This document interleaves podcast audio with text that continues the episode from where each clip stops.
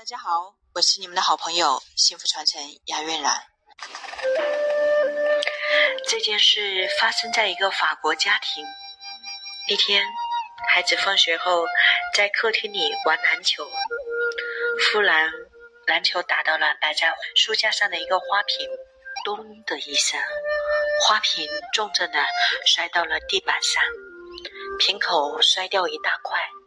这不是一般的摆设，而是祖上传下来的波旁王朝时期的古董。孩子慌忙的把碎片用胶水粘起来，胆战心惊的放回原位。当天晚上，母亲发现花瓶有些变化。吃晚餐时，她问孩子：“是不是你打坏了花瓶？”孩子灵机一动，说。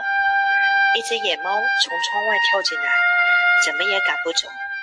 他在客厅里上蹿下跳，最后碰掉了架子上的花瓶。母亲很清楚孩子在撒谎。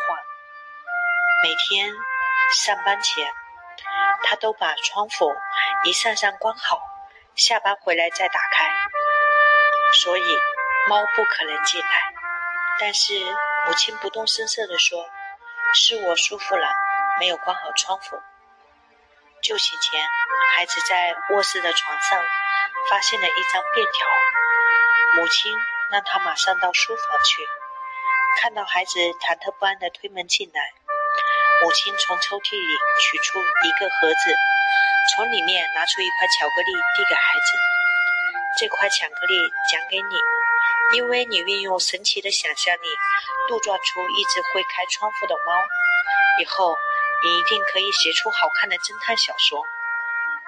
接着，他又在孩子手里放了一块巧克力，这块巧克力奖励给你，因为你有杰出的修复能力。虽然用的是胶水，但裂缝粘合的几乎完美无缺。不过，这是修复纸制品的做法。修复花瓶不仅需要粘合力强的胶水，还需要更高的技术。明天我们把花瓶拿到艺术家那里。看看他们是怎样使一件工艺品完好如初的。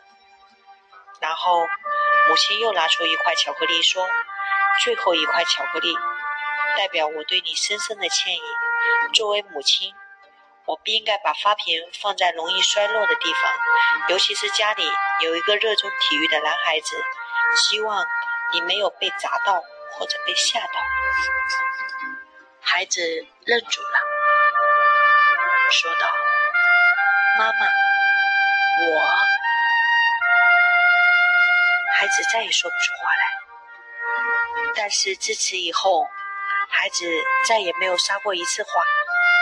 每当他想撒谎时，三块巧克力就会浮现在眼前。也许我们都碰到过孩子撒谎打碎生花瓶的事情。作为母亲，你是怎么做的呢？你是辱骂孩子、吓唬孩子，还是放纵孩子？还是你眼前也出现了三块巧克力呢？我相信这个不撒谎的孩子，是因为他有一个给了他三颗巧克力的妈妈，而这三个巧克力。不是一般的巧克力，是母亲，你会怎么做呢？让我们一起每天相约，相约在我们的直播间里面，在我们的音频里面。如果你觉得好，我们一起去传承。我爱你们。